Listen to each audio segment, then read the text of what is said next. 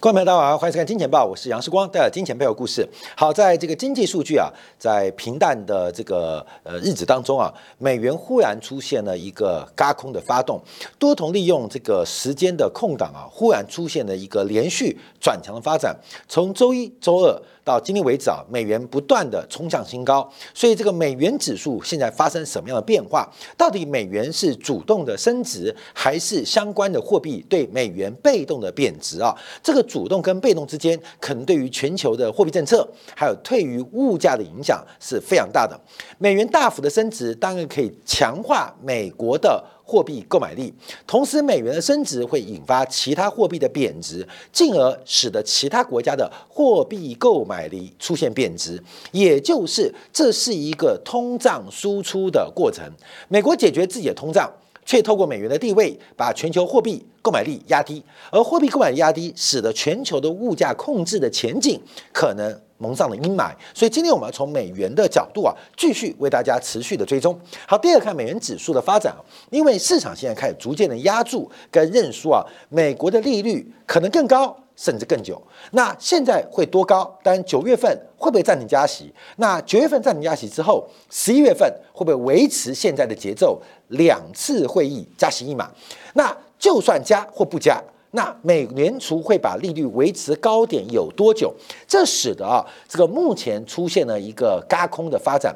我们在今年四月份的线下见面会，包括后来节目我都提到，因为利率评价理论的关系，导致远期的大量美元空单的存在。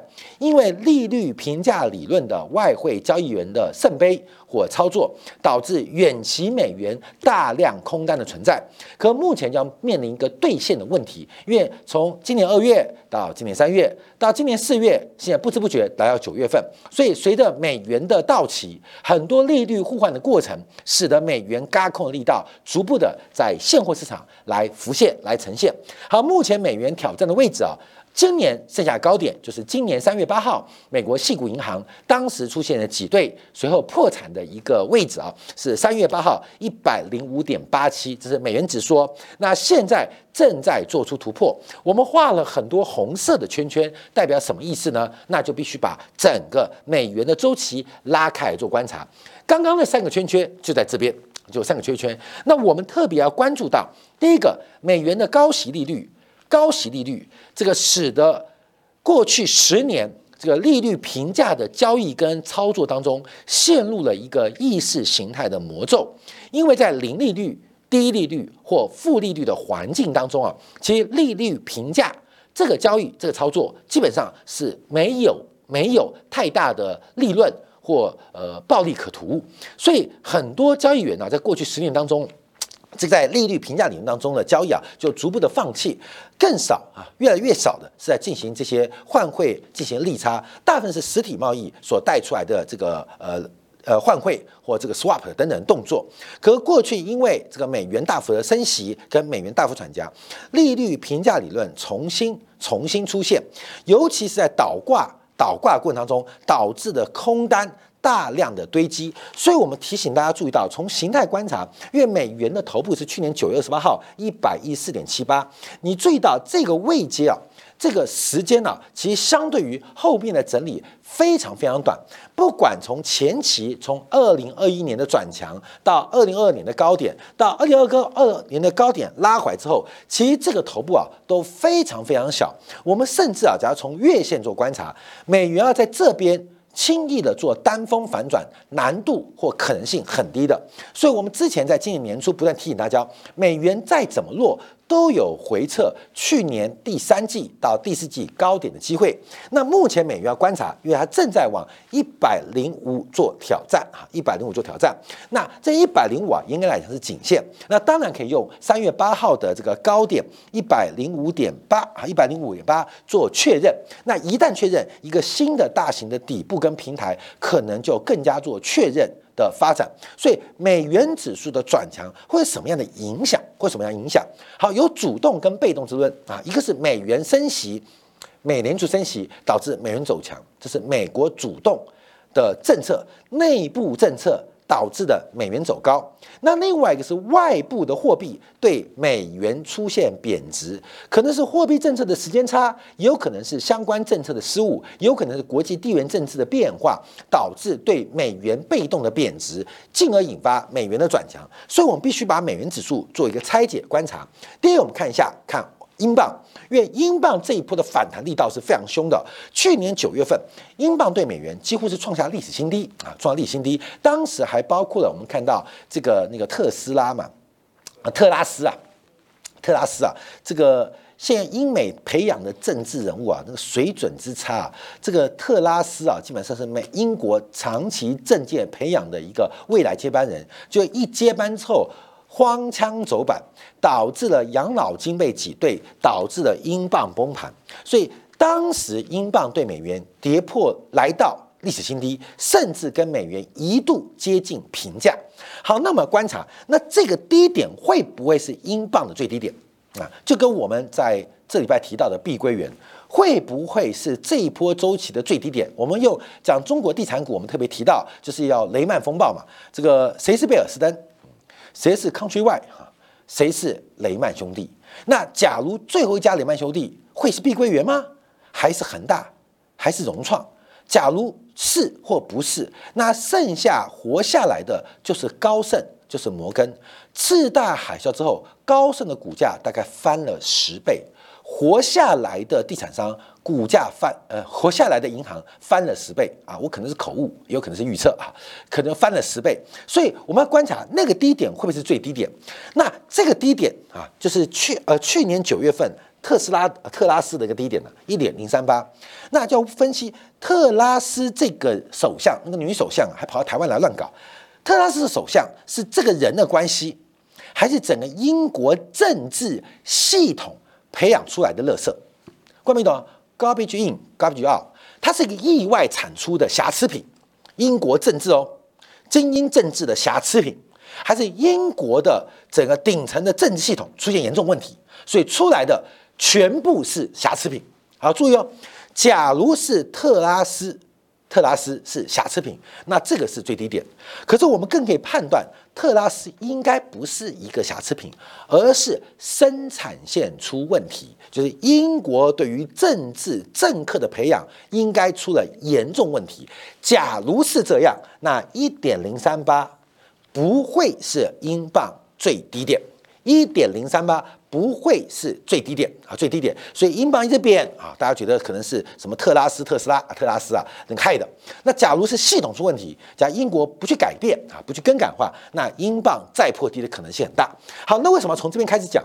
因为自从英镑破历史新低之后，开始出现强弹，从一点零三八。的九月份，去年九份一路到今年七月份，哇，谈了快一年了，来到一点三一四，这个弹幅啊，大概接近百分之三十啊，接近百分之三十。从历史角度观察，其实一点三呢，也不算是一个很贵的英镑啊。以前啊，世光做节目的时候，英镑一度还是一比二哈，就是一块英镑可以换两块美元，甚至英镑长期是一点八、一点九对这个呃呃呃一块英镑对一点八或一点九美元。现在英镑是完全的。不值钱，很不讳言的啊，很不客气的啊，不讳言的啊，不客气的讲，过去这十年二十年，你去英国留学啊，去英国投资啊，都是人生最大的失败啊，人生最大的败笔。现在越来越多的证明啊，所以我们关注这波反弹结束了没有？结束没有？我们从技术面观察，其实英镑几条的重要的多头的防线已经先后先后被做跌破喽。被跌破，所以我们看到昨天的新闻呢，英国第二大城市伯明翰，这伯明翰啊，应该是工业革命啊一个非常重要的指标城市，也是当代在西方进步主义一个非常旗帜鲜明的城市。所以伯明翰它既是工业之都，也是现代文明之都啊，它已经转型了。不管是呃伯明翰市民的这个。呃，族群的组合有黑人，有大量的亚裔，当然也有纯种的白人。那另外，这个伯明翰对于一些先进的进步思想是非常开放。那伯明翰昨天宣布破产，为什么破产啊？因为跟芭比电影很像，因为平权的关系，大量的因为不平权进行了赔付，所以一个进步的城市被进步给推倒。一个进步的伯明翰，在西方国家，在英国一个最为思想或政治哲学最进步的城市，从工业革命开始到先进现代的西方进步主义，在伯明翰导致了破产啊，导致了破产。所以伯明翰的破产，其实也代表证明证明什么？看到没有？为什么要把那个特拉斯来讲？为什么？因为我们家组合到底特拉斯那个首相是一个意外的乐色，英国政坛当意外的乐色，还是一个瑕疵品，还是英国的系统出问题？从特拉斯到伯明翰破产，英国应该出了大问题，所以英镑的一点零三八。从长期眼光来讲，它不会是低点。好，第一我们看到，所以英镑对美元的转弱，被动的使得美元做转强。我们先看完英镑啊，英镑做观察。第二，我们来看一下欧元啊，欧元的发展。欧元我们看短期啊，因为欧元的这个高点是从二零二一年一月六号一点二三啊二三。一路向下跌到了九月二十八号的这个去年二十八号的零点九五啊，欧元对美元呢，这个零点九五几乎也是欧元问世以来接近历史新低。那这个反弹到了一点一二、一点一三附近，我们用一个黄金切割率做观察，这一波欧元的反弹来到了零点六一八啊，就这个位置啊，零点六一八黄金切割率啊啊观察。其实我们知道这个技术面很多用黄金割率计算，到了零点六一八啊。这边戛然而止，那是不是只反弹到零点六一八，还有更高的反弹？其实就是看。回撤嘛，回撤。那现在看起来，这个反弹零点六一八黄金切割位置，应该就是这次欧元反弹的高点。现在看起来越来越可以验证啊，可以做观察。那我们的观点是什么？是欧元的大周期。欧元的周期大概有分成七年啊，七年一个周期，七年走升，七年走贬，七年反弹，七年修正跟下跌。那目前欧元的大周期应该是。下跌的那这个本质很清楚嘛？各位观众朋友，你有听过俄乌战争吗？啊，大家听过吗？那俄乌战争，第一个，乌克兰未来会不会是欧洲国家的累赘？不管加不加入北约，至少乌克兰应该会成为欧洲很多国家的累赘，甚至东欧国家的负担啊！这乌克兰，那这是负债部分，乌克兰应该对欧洲来讲是个负债。那俄罗斯是资产吗？俄罗斯本来是资产，它提供欧洲、西欧、北欧经济最重要的廉价能源、廉价原物料。那现在也被制裁，也不可能了。所以从俄乌战争观察，你要告诉我欧元会大幅转强的可能性，其实也是偏低的。所以我们拉出第二点：英镑的反弹结束了，欧元的下跌恢复了，这些都是。刺激美元走高的原因之一啊，原因之一。所以美国的升息或美国高息化，那是美国内部的问题。可英镑跟欧元持续长期的走弱，这个压力会非常非常大。好，那我们看一下美元指数的权重啊，这个美元指数权当中，欧元占五七点六，那英镑第三在百分之十一点九，另外包括加币、瑞典克朗、瑞典法郎、瑞士法郎，还有日元。所以目前观察，大概之前。拉低美元，主要就是欧元的波段性的修正跟反弹，还有英镑破底之后的回升。所以到目前为止，今年到目前为止，欧元跟英镑对美元还是升值跟正报酬。从长期眼光，这是不合理的事情，是因为叠升的反弹。跌升的反弹，所以英镑跟欧元它不太可能长期对美元出现正报酬或升值。那现在正在做修正，那拖累美元的是什么？日元哈，日元今天又又挂了，日元再度创下了十个月新低，目前已来到一四七点八一。一四七点八一。那今天啊，我们看到这个神田真人啊，就负责日本外汇事务的这个最高官员提到，外汇市场可能出现投机行为，政府将在必要时采取行动。那恐吓再多，似乎也没有用。所以，我们看到现在逐步逼近一五零跟一五一。那日元的未来在哪边？好，观众朋友要来看宏观视角了啊。当我们看今天日元的零售支出啊，价值支出是出现衰退了，这可是这个日元贬贬一天呐。所以这些经济数据其实是相当平淡的。那日元真的贬值原因，好看没有？这是我们长期的图啊，跟大家分享啊。其实大家看过今年报啊，都知道我们一些长期的分享，因为我们是日更嘛，每天播出啊，所以很多的事情其实是一而再再而三，你听起来很烦很啰嗦，但问题为什么？因为我们是每天更新嘛。像美国经济数据，我们之前提到，从七月、八月、九月到十月，你只要关心非农就好，其他进数据一点都不重要。那其他数据要不要跟你分享？要分享。所以呃，其实有些重点啊，大家要掌握到。那这张图也是直接画馈给大家，这是日元长期的一个侧幅满足。那目前这个侧幅满足啊，应该应该应该。你知道这到底什么地方？现在这边，在这边啊，来来来，现在是一四七一五一嘛。当时我们去年把日元抓得很准。其实说起来，我们现在抓日元啊，我不知道下次抓准不准。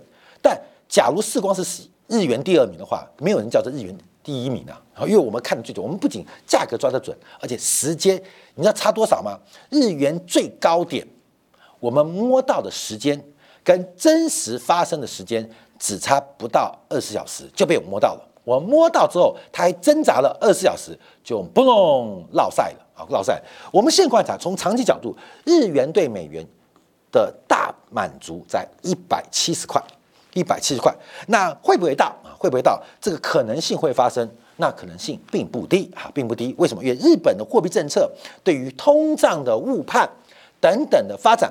日元对美元贬到一百七，可能性不是没有机会啊！大家可能摆在心中做观察就好。所以对日本，不管是房地产投资啊，或对于很多日本的投资，你要把日元长期贬值跟弱势放在心里啊，放下。希望有个非常好的朋友，那呃，基本上在台湾啊，基本上就把资产移出吧，就觉得台湾很危险。那哪里不去？就在日本买买买买房子。我说日本好不好？但日本说实话。都涨价了，可是换回台币都是赔的，因为日元对台币的贬值也非常非常惊人啊，非常非常惊人。所以我们的节目用非常低俗的例子，为什么日本的 A 片女星要来台湾，要来香港卖淫？为什么？就是货币力嘛，就是购买力嘛，没有办法。你要来台湾赚更大的钱，赚更快的钱嘛？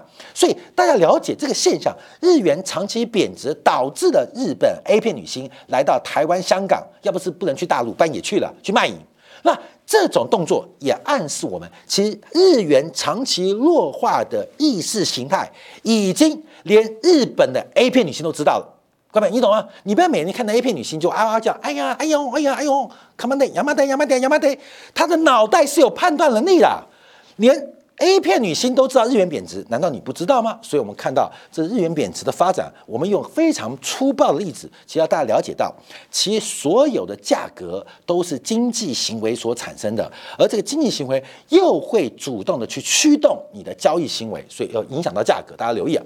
好，另外我们来观察，从倒挂，从倒挂来看美元的关系，这个倒挂每一次扩散啊，扩散往下是扩散。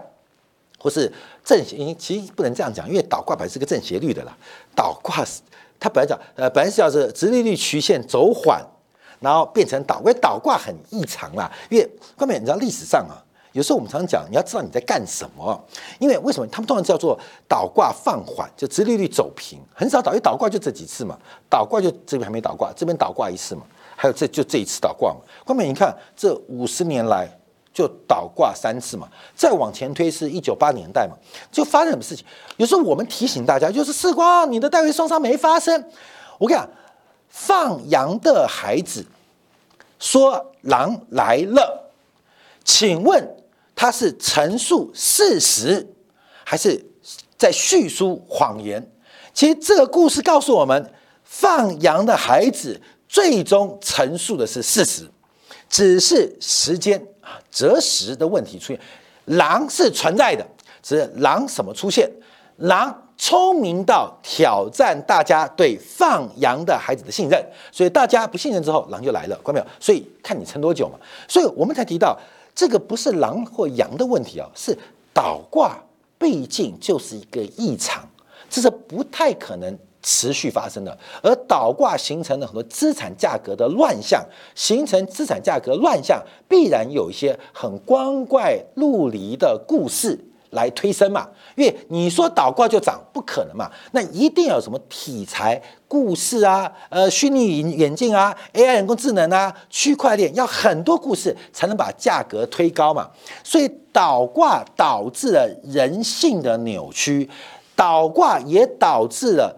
作为一个人判断力的扭曲，倒挂更把人作为一个地球上最害怕风险的生物，把害怕给扭曲，所以我们才提醒大家注意到，你要知道从历史的角度，现在会发生什么事情，会发生事情。我举个例子啊，大家学技术分析吧，你就把这个导光当做 K D，当做 K D 值，这个 K D 值线点到零跟一啊，就零跟一啊，在零在零区间，而且持续的一年。作为技术分析，你到 MACD 也可以啊，就跌到负值，而且持续一年。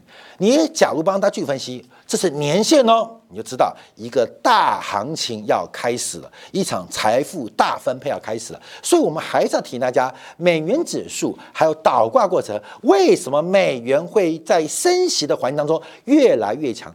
大家都说好奇怪，我跟你讲，一点不奇怪。你有看《金钱报》就知道，因为倒挂就是。美国利用美元地位来剥削全球的财富嘛？这个剥削的过程，人人都下场了嘛？什么叫下场？大家疯狂的去买久期或存续期长的资产，买房、买股。你可能我说我没买，你该卖不卖也是持有，也是持有。所以大家都被美国人给操控玩弄了。所以为什么升息升成这种地步？美国经济不衰退哈？呃，第三季 GDP。呃，年化快百分之六，失业率不到百分之四，太奇葩了。其实我们节目一直提到，因为我们人人都是成就美国的呃这个叫帮凶好了，帮凶。那现在看观察哦，因为每一次倒挂的收敛跟美元指数。基本上它是一个转折，所以现在要观察，一个是美元指数何时进到高点，跟倒挂会形成非常有关系的变化，而这一点以后我们再来提到啊，再跟大家提到。好，最后我们要观察就是我们一直在探讨的一个假设性题啊，美元跟油价是不是从过去的负相关开始变成正相关的？从过去的负相关开始变成正相关的？等一下在精品部分呢，我们要。